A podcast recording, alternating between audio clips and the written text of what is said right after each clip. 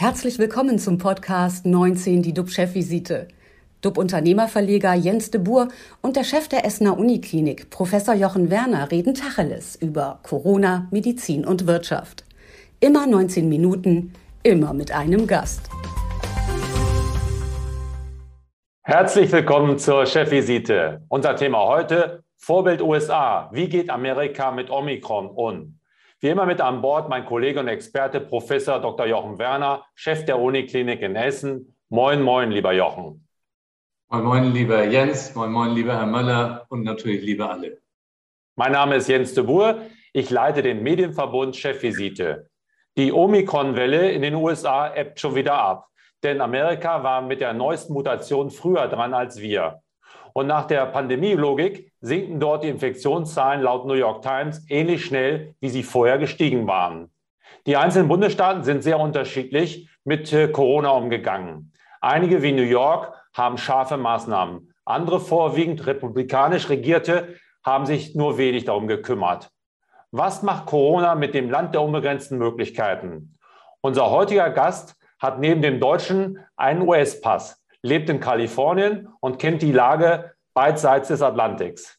Der Schauspieler Ralf Möller. Herzlich willkommen, Herr Möller. Wir freuen uns, dass Sie heute dabei sind.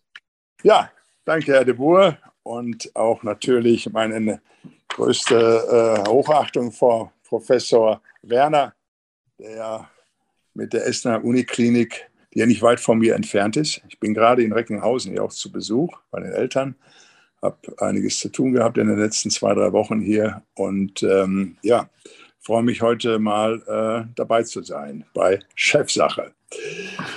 Ja, wie war es in den USA? Bei der Chefvisite. Bei der Chefvisite. Oh. Genau, und zunächst mich aber, natürlich dabei zu sein bei Chefvisite, absolut. zunächst aber zurück zu dir, lieber Jochen. Was beschäftigt dich gerade am stärksten in Essen? Ja, was mich natürlich total beschäftigt, das ist die gestrige Entscheidung aus Bayern, die zum 15. März gesetzlich beschlossene einrichtungsbezogene Impfpflicht quasi auszusetzen. Ähm, das betrifft dann natürlich das medizinische Personal. Ich hatte ja an dieser Stelle schon mehrfach darüber gesprochen. Es gibt bei uns eine Reihe von Mitarbeitenden, die auf diesen neuen Impfstoff von Novavax warten.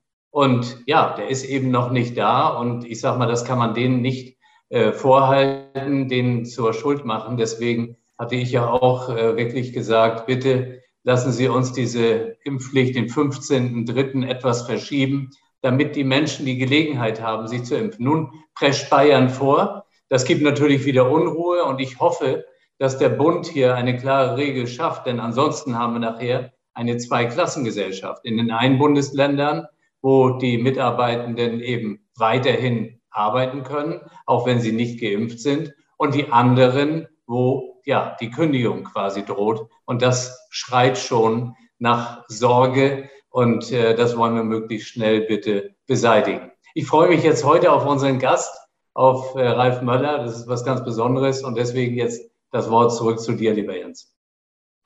Ja, Herr Möller, Sie kennen die USA aus dem FF, äh, werden äh, jetzt beim Super Bowl auftreten, zusammen mit Arnold Schwarzenegger, einen großen Spot dort haben. Das ist schon als ganz Besonderes in Amerika. Und äh, von daher schön, dass Sie als Experte dabei sind. Gleich in Medias Res. Welche Unterschiede sehen Sie im Umgang mit Corona zwischen Amerika und Deutschland? Naja, gut, ähm, ich hole mal ein bisschen weiter aus Experte bin ich jetzt, was Corona betrifft, nun auch wahrscheinlich wie alle über 82 Millionen Deutsche, die dann immer, äh, ja, wenn wir die Fußball-Weltmeisterschaften sind, äh, immer sagen, oh, und sind immer bei dem Trainer dabei. Aber ich habe das, ich habe selbst Corona gehabt damals im März ähm, und es war Gott sei Dank ein leichter Verlauf. Ähm, das heißt, ähm, Halsschmerzen, zweimal die Nacht aufgewacht mit bisschen, weil man verschwitzt war. Aber ich habe es gut überstanden, war damit also genesen. Dann später habe ich meine Impfung gemacht im August und auch jetzt den, ähm, den dritten quasi, den Plus. Ich glaube, warum die Menschen verunsichert sind, ist, dass ähm, von Anfang an, da muss ich ein bisschen kurz ausholen, und das war auch in Amerika, warum wir so viele End also äh, äh, Gegner haben, also Impfgegner, das hat sich dann halt so herauskristallisiert, weil äh, es gab sehr viele, die das gut äh, überstanden haben und andere wiederum, äh, die auf der Intensivstation damit mussten. Am Anfang hatte ich, als das rauskam, habe ich auch immer gedacht, naja, komm, das, das ist starkes Immunsystem, das kann dir nichts anhaben. Gut, ich trainiere, ich habe hab mein Leben lang Muskeltraining gemacht und war immer sportlich, mich auch immer gut ernährt und kam jetzt nicht in die Kategorie, zwar vom Alter her, mittlerweile jetzt bin ich 63, damals war ich 61, aber ich war natürlich fit wie ein Turnschuh oder bin auch immer fit wie ein Turnschuh, sage ich mal. Nicht jetzt so übergewichtig und dann eben halt anfälliger. Aber es gab und ich muss auch sagen, dass ich sagte, Mensch, ich habe das doch leicht überstanden. Ich weiß gar nicht, was die alle wollen. Und ähm, dann kamen natürlich immer die ganzen Gerüchte auf, auch in Amerika. Ähm, das, das schwappte ja alles über. Also die Welt wurde quasi eins. Und ähm, dann habe ich aber auch in meinem Umkreis extreme Fälle gehabt, wo Freunde wirklich um ihr Leben gekämpft haben, auf der Intensiv waren, auch wenn der eine oder andere mal übergewichtig war, mittleren Alters, in den 50er, und ähm, auch von, von, von, von, von anderer Seite her wäre wär fast jemand verstorben, den ich auch kannte. Also da habe ich gesagt, denke nochmal, das, das ist wahr. Das ist nicht jetzt irgendwie fungiert oder äh, dass da einer Geld machen will. Und dann gab es ja die ganzen Gerüchte und alles. Man hat das dann wirklich erlebt. Aber man, es ist eben halt Wahrscheinlich sind wir natürlich gewohnt, in der Vergangenheit als Kinder hat jeder zur Impfung gekommen. Wenn ich nach Afrika geflogen bin, habe ich immer, ist mal nach, hingegangen zum Gesundheitsamt, hat gegen Fieber, ne, Gelbfieber oder so weiter, äh, seine, seine Impfung geholt und konnte erst dann auch erst nach Afrika fliegen. Dann war man aber auch sicher. Dass man jetzt natürlich hier eine Impfung hat, die ähm, einmal, nicht zweimal und sogar dreimal und vielleicht sogar auch viermal wiederholt werden muss, ist für uns natürlich alle neu und hat natürlich den, den Leuten Nahrung gegeben, die sagten, ach, das ist alles nur Fake, das gibt's alles gar nicht, da wollen sich Menschen nur reich mitmachen. Das ist eben halt nicht so. Und ähm, damit kam auch diese Unsicherheit, die auch in Amerika da war. Also uns ging es nicht, als ich äh, drüben war, äh, ich war also auch mit, mit Peter Hahn oder mit Freunden, wir waren alle in einer Quarantäne. Wir haben uns natürlich testen lassen und haben dann, äh, ich war zum Beispiel tagsüber oft auch beim Arnold gewesen, haben da Filme geguckt oder trainiert oder was weiß ich gemacht. Die Straßen waren, waren wirklich leer, menschenleer. Man ist früh morgens mit dem Fahrrad gefahren. Also man kam sich vor, als wenn man auf der Welt alleine gewesen wäre, in den Anfängen. Und äh, als ich dann später herüberkam, um Beistand zu halten, um die Eltern, weil es hier sollte dann auch damals das im, im, auch im Oktober losgehen. Dann hat sich das alles um ein halbes Jahr verschoben. Äh, gerade 80, 90-Jährige. Mein Vater ist in den 90ern, 92, Mutter ist jetzt Mitte 80. Die können natürlich nicht ans Internet gehen und versuchen dort dann ihren Impftermin zu bekommen. Also war ich dann hier gewesen für eine gewisse Zeit und habe auch zugesehen, habe auch ein bisschen ja in den Medien, äh, wir haben alle das miterlebt. Ich will es nicht wieder aufrühren ähm, es hätte besser laufen können, sage ich mal ganz einfach. Und da hat man auch gesehen, ja, die Deutschen, denen man immer nachsagt, ja, die wissen und können alles organisieren, waren dann doch ein bisschen auch hilflos. Und das war wiederum besser dann schon in den USA. Die hatten da, waren vorbereiteter gewesen und hatten auch schneller Impfung, mehr Impfung. Und ähm, was immer auch an dummes Zeug der Trump dann da rausgebracht hatte, in dem Falle hatte er sich frühzeitig bemüht, und das ist es ja gerade, dass gerade die Amerikaner und andere Länder aus Deutschland die Produkte und Impfprodukte bekommen haben, während wir hier immer noch drauf warteten, sage ich mal, oder nur wenig bekamen. Und das war natürlich auch alles unverständlich. Ähm, für mich als Fazit, ähm, ich kann nur jedem raten, sich zu impfen. Das ist ganz, ganz wichtig. Ähm, ich habe jede Impfung, die ich bekommen habe, also gut überstanden auch bei den Eltern äh, nichts irgendwie Nachteiliges, dass denen der Arm wehgetan hat oder dass denen schlecht wurde. Aber das kommt natürlich schon mal bei Impfungen oder, oder Medikamenten, kann das auch schon mal äh, so vorkommen. Und ich kann es auch nur hoffen, ähm, in Amerika ist es schon so weit gelockert, dass man mit Maske reingeht, wie bei uns hier, aber dann natürlich beim Essen die Masken dann runternimmt. Mittlerweile ist man auch so weit, dass man jetzt auch ähm, die Masken, denke ich mal, werden noch eine Weile da sein. Das ist auch vielleicht gar nicht schlecht. Ich meine, wenn ich in ein Restaurant komme und setze mich dort am Tisch und nehme die Maske ab, und gehe dann auf Toilette und muss die Maske wieder aufsetzen, das ist natürlich ein bisschen eine Farce. Das ist so, als wenn man sagt, Mensch, okay, jetzt am Tisch kann ich Corona nicht erwischen, jetzt gehe ich auf Toilette, bin aber noch im gleichen Raum, äh, jetzt setze ich die Maske wieder auf.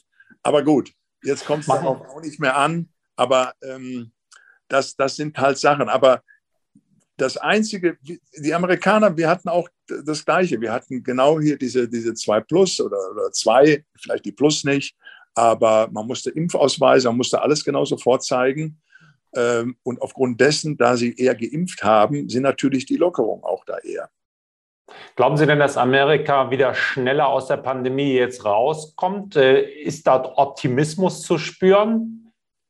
Naja, es gibt, Amerika hat über 300 Millionen wir haben 82. Also ähm, ich glaube schon aufgrund de, de, des Ries des Landes, dass die Größe wird es immer eine Weile dauern. Also die brauchen auch einen Voranschub. Das wird auch erstmal nicht von heute auf morgen äh, auch bei uns sein. Ich glaube, äh, was man hört und was man so vom Gefühl her mitbekommt, denken wir ja alle, hoffen wir, dass jetzt der, zum Frühjahr äh, das alles wieder nachlässt für uns ist ja immer nur dann der Herbst gefährdet, dass man sagt, Mensch, komm, nicht, dass es wieder Ende September, Oktober und dann in November, Dezember wieder reingeht. Ähm, Im Sommer sind wir ja immer ganz gut drüber weggekommen. Und äh, was mir jetzt eigentlich noch Zuversicht gibt, ist ja, dass mittlerweile auf dem Arznei, also Arzneimittel äh, Kapseln es schon mittlerweile gibt, dass man die dann auch nehmen kann. Genau wie wenn man eine Grippe hat oder eine Erkältung hat, gibt es demnächst halt Medication. Aber hier ist jetzt ein Punkt. In Amerika sind so Sachen extrem teuer. Also ähm, ich hatte äh, irgendwie eine Schachtel, ich kann das gar nicht glauben, die vielleicht 10 Euro oder so weiter kostet. Die sind eine der zukünftigen Kapseln, werden auf dem amerikanischen Markt dann für fast 700 Dollar mhm. verkauft. Mhm. Ähm, das heißt nicht, dort gibt es auch gewisse Versicherungen und so weiter. Äh, natürlich nicht so wie bei uns. Aber ähm, das ist natürlich utopisch und, und, ein Wahnsinn, wenn man, wenn man so Sachen hört. Aber es mhm. gibt natürlich auch mittlerweile, das hört man auch immer wieder, dann melden sich Professoren, Experten aus verschiedenen Ländern und sagen auch, Hall, wir hätten schon äh, vor zwei Jahren diese, diese, diese Kapseln gehabt. So, das kommt natürlich auch immer teilweise von Leuten rein, äh, denen man das zutraut, dass sie das Wissen haben. Und wird da natürlich dann immer wieder ein bisschen etwas verunsichert. Also von daher gibt es von allen Seiten immer so hier und da eine Verunsicherung. Das ist auch in Amerika so, dass es dann immer noch einen großen Teil gibt, die sagen, nee, jetzt nicht. Ich warte jetzt zum Beispiel auf das nächste, auf das Protein, auf das Eiweiß, äh, auf diese Eiweißimpfung. Äh, wie heißt sie nochmal? Die ähm, Novavax. Ja, Novavax. So. Ist ja gut, ähm, wenn, wenn die hilft, ähm, dann, dann ist es nun mal. Äh, das, das wäre schon mal gut. Aber ähm, da hatten die Amerikaner einen Vorsprung. Aber dieser Vorsprung, den haben wir wieder gut gemacht, weil wir eben halt nicht die Größe Amerikas haben und nicht die Menschenmassen, die dort drüben sind und geimpft werden müssen. Man merkt, dass Sie beim Film sind, ein Geschichtenerzähler, wie man ihn äh, nicht besser haben könnte. Äh, als, aber Sie haben angefangen als Bodybuilder und haben es äh, zum Mr. Universum gebracht und äh, sehen aus, mit Verlaub, als wenn Sie jeden Tag fünf Steak essen würden. Naja, mit, mit, mit, mit, hier, mit, äh, mit 63 jetzt gerade geworden. Ja, naja, ja. Ich, kann mich erinnern, ich war Schwimmer gewesen früher. Ich bin äh, lange, sieben, acht Jahre lang geschwommen hier im SV Neptun Recklinghausen. Ähm, ja, und bin dann übers, ähm, habe mit Bodybuilding angefangen, auch in Essen auftrainiert im Studio Brand. Und ähm, ja, und dann war ich nach äh, sechs, sieben Jahren deutscher Meister, beziehungsweise äh, dann nachher Mr. Universum 1986.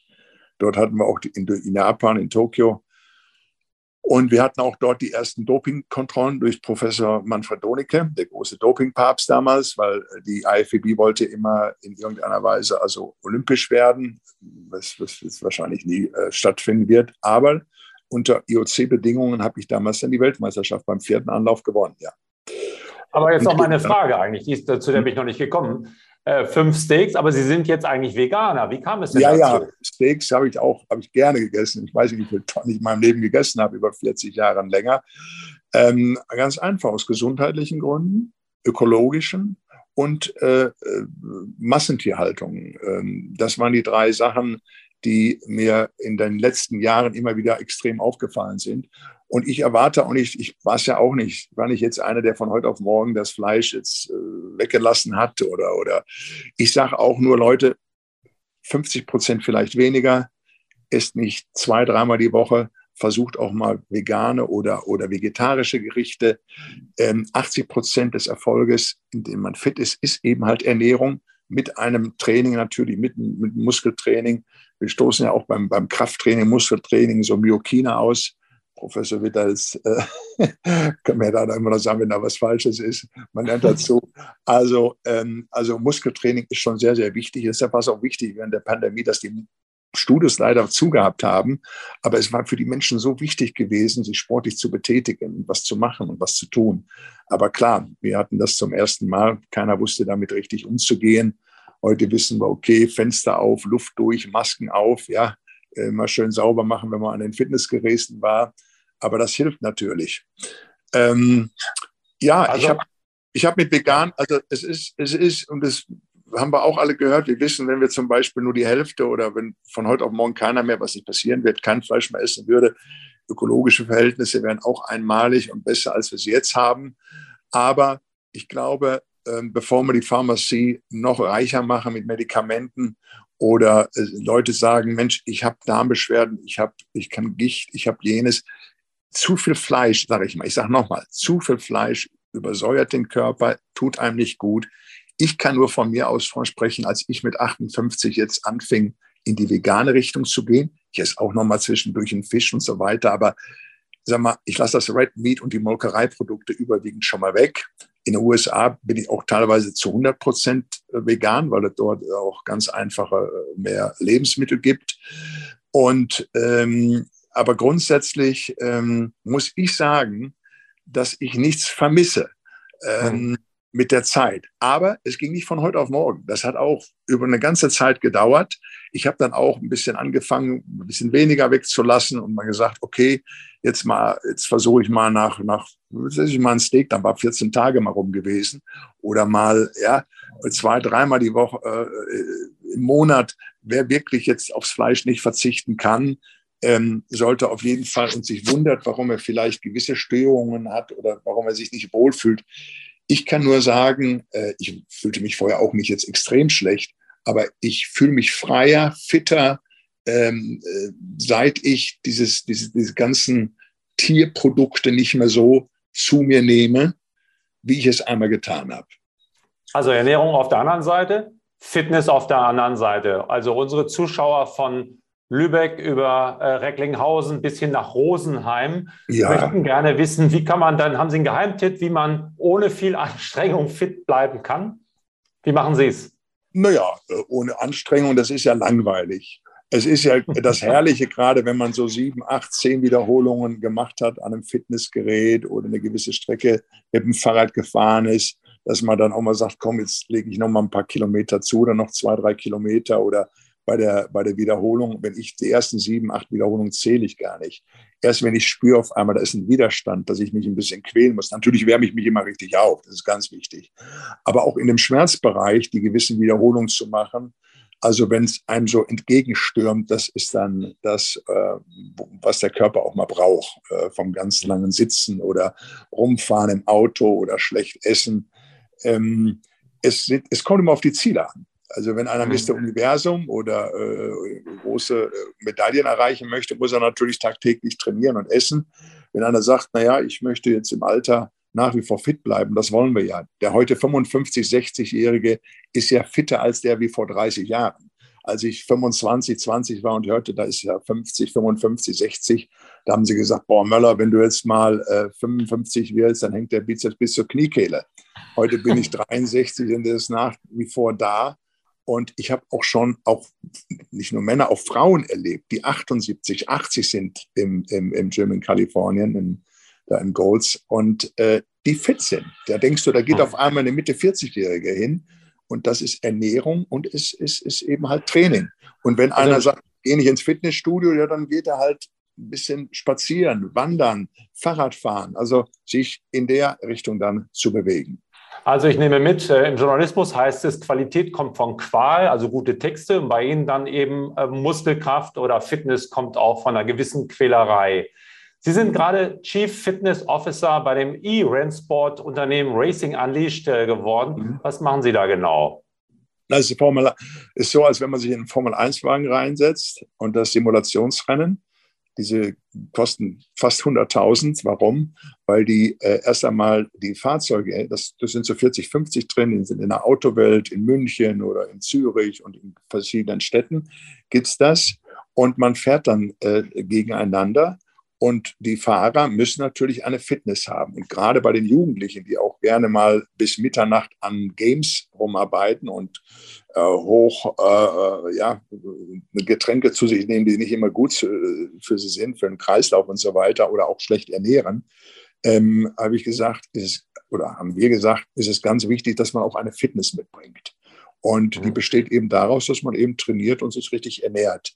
Gleichzeitig ähm, kann man über dieses äh, Racing Unleashed beziehungsweise über diese, diese, diese Formel 1 Autos, die Simulations, da kann, ab 13, 14 kann man da äh, äh, gerne daran teilnehmen oder auch mal so eine, eine, eine, eine Auto, bei uns gibt es die, glaube ich, auch hier in, oder wird eine demnächst gebaut, ähm, können die Jugendlichen Fun haben, Spaß haben, aber gleichzeitig wissen sie, aha, um da mitzumachen, um die 20, 30 Minuten Rennen durchzuhalten, weil der Wagen bewegt sich auch extrem und die Strecken kann man sich einstellen, natürlich dann alle gleich. Entweder fährt man in Nürburgring oder Monaco oder in, in Dubai oder was auch immer. Das kann, äh, kann dieses Simulationsgerät alles einstellen, auch die Unebenheiten. Und dann merkst du auch auf einmal, wie du richtig kämpfen musst. Und dann kannst du dir vorstellen, wie das ist, wenn die Formel-1-Fahrer 70, 72 Runden äh, über anderthalb Stunden da runterrahmen Sie müssen also fit sein. Michael Schumacher hat es ja immer schon gezeigt. Der hat trainiert, der hat sich richtig ernährt. Also um, es ist Fun, es ist ein Game und man bleibt und wird fit dabei. Bei Fitness sind wir wieder beim Gladiator, der am Sonntag dann beim großen Finale auftreten wird mit Arnold Schwarzenegger für eine große deutsche Automarke ja. und dort dann Werbung und viele Millionen Amerikaner begeistern wird. Uns hat der große Geschichtenerzähler auch begeistert. Vielen Dank für die spannenden Insights, Herr Möller. Und auch dir, lieber Jochen, vielen Dank für deine, ja, deinen Beitrag. Für heute ist unsere Chefvisite vorbei, liebe Zuschauer. Morgen sind wir natürlich wieder für Sie da. Wir bieten Ihnen Orientierung, damit Sie immer auf dem Laufenden sind und natürlich auch im Geist fit bleiben. Tschüss aus Hamburg. Alles Gute. Bis dann. Ciao. Das war 19 die DUB-Chefvisite als Podcast. Die Videos dazu gibt es auf watz.de und auf dub-magazin.de.